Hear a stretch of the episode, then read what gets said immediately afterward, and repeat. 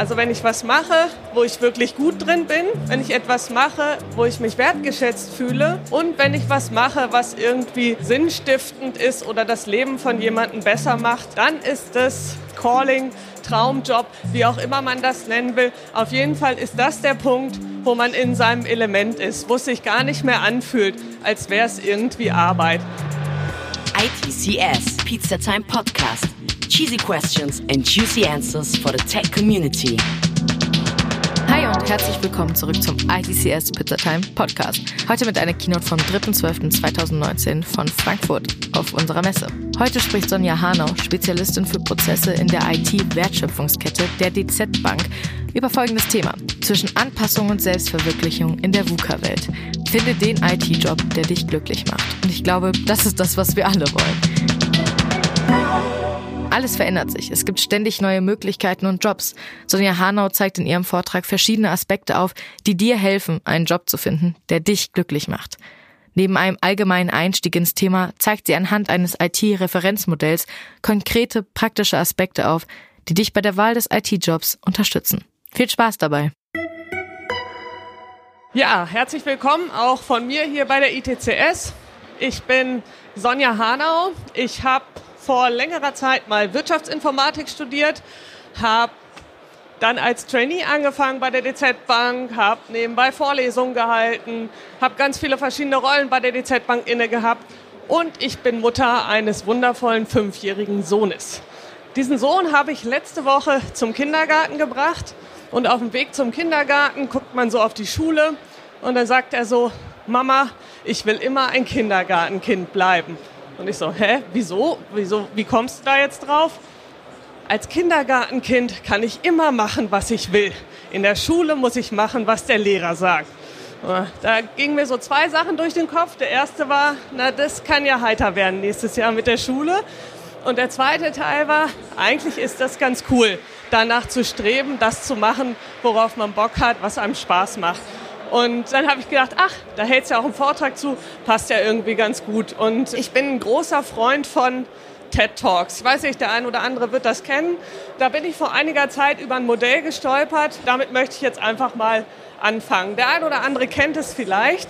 Die Idee hinter diesem Modell ist, dass man sagt, wenn diese drei Dinge erfüllt sind, also wenn ich was mache, wo ich wirklich gut drin bin, wenn ich etwas mache, wo ich mich wertgeschätzt fühle und wenn ich was mache, was irgendwie sinnstiftend ist oder das Leben von jemandem besser macht, dann ist es, da heißt es jetzt Calling, Traumjob, wie auch immer man das nennen will. Auf jeden Fall ist das der Punkt, wo man in seinem Element ist, wo es sich gar nicht mehr anfühlt, als wäre es irgendwie Arbeit.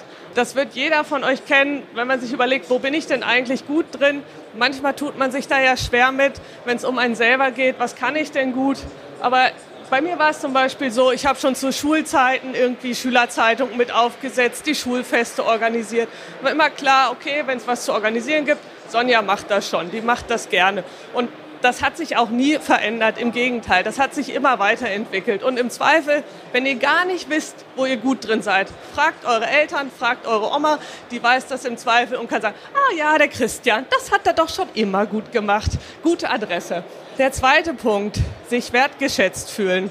Wertschätzung ist in meinen Augen ein sehr, sehr, sehr subjektiver Begriff. Für jeden ist Wertschätzung was anderes. Für manche ist Wertschätzung, ich kriege ein super Gehalt, alles andere ist mir egal.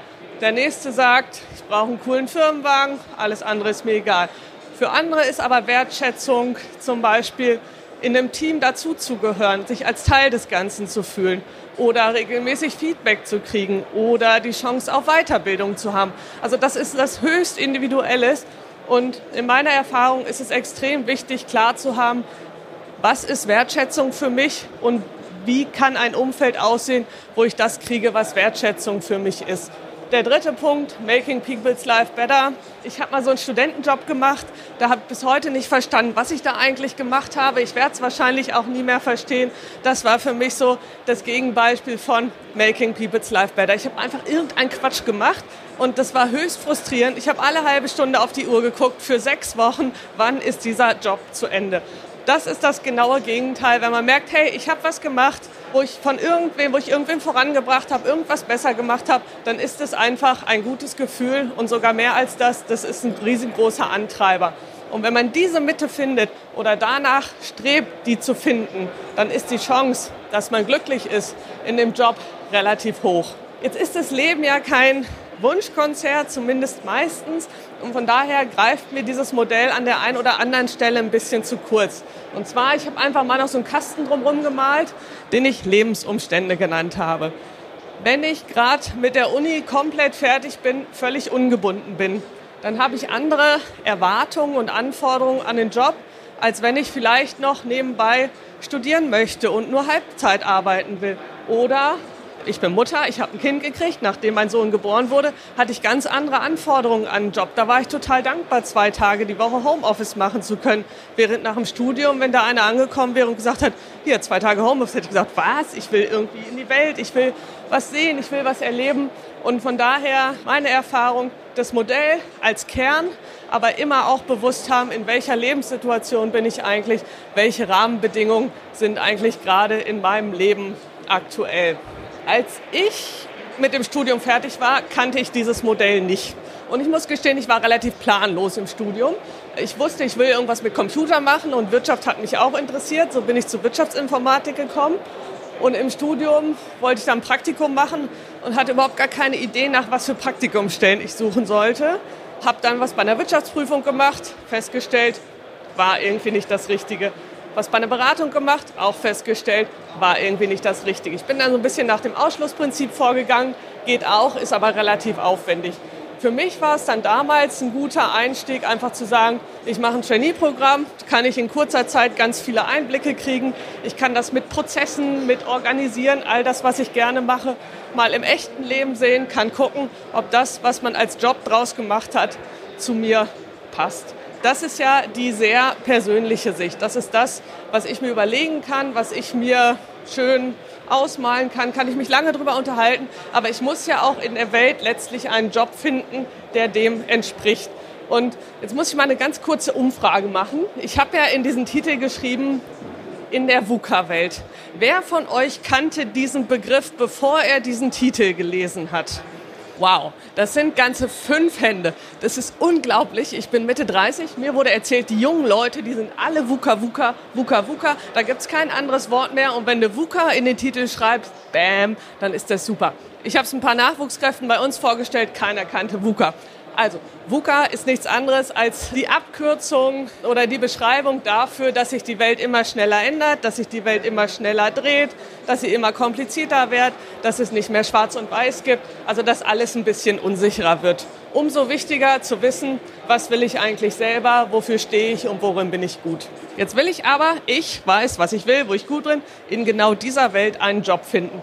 Und das ist gar nicht so einfach. Wenn ich allein gucke, wie viele Leute hier rumstehen, erzählen was von Jobs. Es gibt drei Millionen Jobs und ich bin ein großer Freund von Modellen, weil sie mir helfen, komplizierte Sachen ein bisschen besser zu sortieren oder greifbarer zu machen. Der ein oder andere kennt es vielleicht noch aus dem Studium. Da gab es den guten Herrn Porter.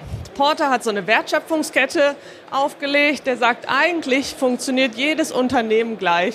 Es gibt irgendwas, was reinkommt, dann wird es verarbeitet, dann geht es wieder raus. Marketing habe ich weggelassen und hinterher gibt es den Kundenservice. Hat dann noch so ein paar Querschnittsprozesse, aber vom Prinzip sagt er, so funktioniert jedes Unternehmen. Und jetzt sind wir ja hier auf einer IT-Messe und das Gleiche gilt letztlich auch für die IT. Ich weiß nicht, ob das schon mal irgendwer gesehen hat. Das ist von IT für IT, die Wertschöpfungskette, die vier wesentlichen Value Streams, Plan, Build, Deliver, Run. Das heißt, vorne überlege ich mir, was will ich eigentlich bauen? Was sind die Anforderungen, die der Kunde hat? Wo ist die Vision? Wie breche ich das in Projekte runter, in Produkte, in was auch immer? Gucke, dass ich Container kriege, dass ich es umsetzen kann. In dem zweiten Schritt, bei dem Bild, geht es darum, wirklich Architekturen zu konzipieren, das Ganze zu coden, zu bauen, User-Tests zu machen, all das, um die Funktionalitäten, die ich vorne definiert habe, auch ins Leben zu bringen. Deliver ist dann die tatsächliche Geburt, das Release, wo ich standardisierte Artikel auch bestellen kann, also die faktische Nutzung. Und hinten im Run geht es einfach darum, dafür zu sorgen, dass das, was an Anwendung, Service, Software programmiert wurde, dem Kunden auch zur Verfügung steht. Weil beste Software bringt nichts, wenn irgendwie der Server down ist. Und das ist nach diesem Modell IT für IT, das ist die grundlegende Struktur der Wertschöpfungskette. Ähnlich wie bei Porter, das Modell der Vollständigkeit halber hat eben auch noch diese Querschnittsfunktion. Man sagt, okay, IT, nur die vier oberen funktioniert halt auch nicht. Wir brauchen noch irgendwie was mit Geld und ein bisschen Projektmanagement, Governance, Risk and Compliance. Aber der Antritt von IT für IT ist, dass ich mit diesen Wertschöpfungsketten, oben der Kern und unten die Supporting-Prozesse, eben alles Wesentliche in der IT abdecke. Und da habe ich überlegt, okay, ähm, wenn ich jetzt auf der Suche nach einem Job wäre, würde mir das erstmal relativ wenig helfen. Und ich habe mal überlegt, was an Stärken, an Tätigkeiten steckt denn eigentlich dahinter? Und habe einfach mal ein paar Sachen dran geschrieben. Das ist, weiß Gott, nicht vollständig. Das hat auch nicht den Anspruch auf Vollständigkeit. Das soll einfach mal eine Idee geben, was für Arten von Tätigkeiten wo eigentlich sind. Also hier vorne, ich hatte es eben schon so ein bisschen angedeutet, in dem Plan-Teil, da erarbeite ich vielleicht ein Zielbild. Da überlege ich mir, wo will ich in fünf Jahren hin? Dann breche ich das runter, teile das in Projekte auf oder es laufen verschiedene Projekte. Wie hängen die eigentlich zusammen? Und am Kunden gibt es auch noch, was will der eigentlich, den zu verstehen. Also da bin ich eher so ein bisschen abstrakter, planerischer unterwegs. In dem zweiten Block hingegen, in dem Bildteil, geht es dann darum, wie kann denn die konkrete Lösung aussehen? Wie kann ich das programmieren? Wie kriege ich das live? Wie kann ich das so umsetzen, dass es der Kunde hinterher auch nutzen kann und dass es der Kundenanforderung entspricht? Im dritten Teil, bei dem Deliver, geht es dann um die Automatisierung. Bei Google kann ich mir Storage bestellen. Wie kann ich das automatisieren, dass dieser Storage bereitgestellt wird? All diese Dinge. Und hinten im Run-Teil, ihr seht schon, da steht halt sowas wie, wie kann ich sicherstellen, dass wenn ein Anwender Probleme hat, dass ich ihm helfe? Wie stelle ich sicher, dass ich einen stabilen Betrieb habe? All das, was in dem klassischen Run-Betrieb eben anfällt.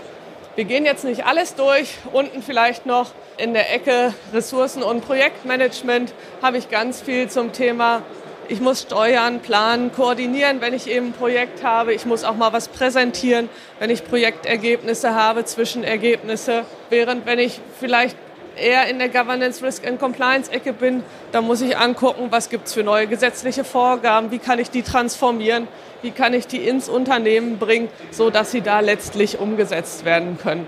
So gibt es noch ganz, ganz viele andere Verben, die man da dran schreiben kann. Aber ich glaube, das gibt schon mal einen ganz guten ersten Eindruck, was sich hinter diesen einzelnen Kästen verbirgt. Wenn man das in eine Stellensuchmaschine eingibt, dann kommt man nicht so weit. Von daher habe ich mal versucht, ein paar Jobbezeichnungen dran zu schreiben. Und zwar hier vorne in der Ecke. Oft findet man da Stellenanzeigen aus dem Gebiet Portfolio Manager, Product Owner, Business Analyst, Architekt. Das sind all die, die eher abstrakter unterwegs sind, die am Produkt unterwegs sind, die die Lösungen designen in dem Bildblock ist es oft eben das Dev-Team oder ich bin ein Entwickler oder DevOps-Ingenieur, hat vielleicht der ein oder andere auch schon mal gehört, wenn es darum geht, die Toolchains aufzubauen. Hinten im Run, angefangen vom klassischen Service Desk Agent über einen Anwendungsmanager oder einen Systemadmin oder ganz viele dieser Facetten. Bei den Zahlen haben wir den klassischen IT-Controller, beim Analysieren den Datenanalysten, Projektmanager, in dem Sicherheitsding, die heißen dann halt IT-Security-Analysten oder Risk and Compliance Manager. Und gerade hier unten diese Ecke, Risk and Compliance Manager und IT-Security Analyst. Ich habe vor sechs Jahren in der Bank das erste IT Risk and Compliance Projekt geleitet. Da war das Thema ganz, ganz neu. Da war ein Projektergebnis, wir brauchen eine Stelle, nämlich diesen Risk and Compliance Manager. Mittlerweile ist das ein Team von 20, 30 Leuten, die nichts anderes machen, um zu gucken, was ist das, was von draußen reinkommt, wie können wir das in Vorgaben umsetzen, die einerseits das von draußen umsetzen, aber andererseits die Bank nicht lähmen, sondern weiterhin den Betrieb letztlich ermöglichen. Und auch in der IT, je nachdem, wie die Organisation aufgestellt ist, gibt es sowas wie Provider Manager, weil man macht ja nicht alles selbst. Die Provider müssen gemanagt werden, muss verhandelt werden, muss geguckt werden, wie ist die Performance. Und so gibt es da einen sehr, sehr bunten Strauß und das ist nur ein Ausschnitt davon. Und ähm, Ja, ich hoffe damit einen kleinen Einblick gegeben zu haben in die Welt der ja, IT-Wertschöpfungsketten und was sich dahinter verbergen kann. Vielleicht auch den ein oder anderen Gesprächsanstoß, die eine oder andere Idee. Und ich wünsche euch, dass ihr den Job findet, der euch glücklich macht. Dankeschön. Das war's mit der Keynote der DZ Bank. Ich hoffe, es hat euch ein bisschen gefallen und ihr hattet Spaß dabei und habt gelernt, wie ihr euren Traumjob findet. Wenn ja, schreibt uns das gerne, wenn ihr euren Traumjob gefunden habt. Das würde uns auf jeden Fall interessieren. Ihr könnt uns aber auch natürlich auch gerne schreiben, wen ihr sonst noch hier hören möchtet, ob es Firma, Speaker oder Thema ist. Wir würden gerne einfach hören, was ihr euch wünscht. Und um zu sehen, ob wir deinen Wunsch vielleicht umsetzen, kannst du uns natürlich auch gerne abonnieren auf deiner Lieblingsplattform. Und in diesem Sinne, bis zum nächsten Mal. Ciao. ITCS, Pizza Time Podcast.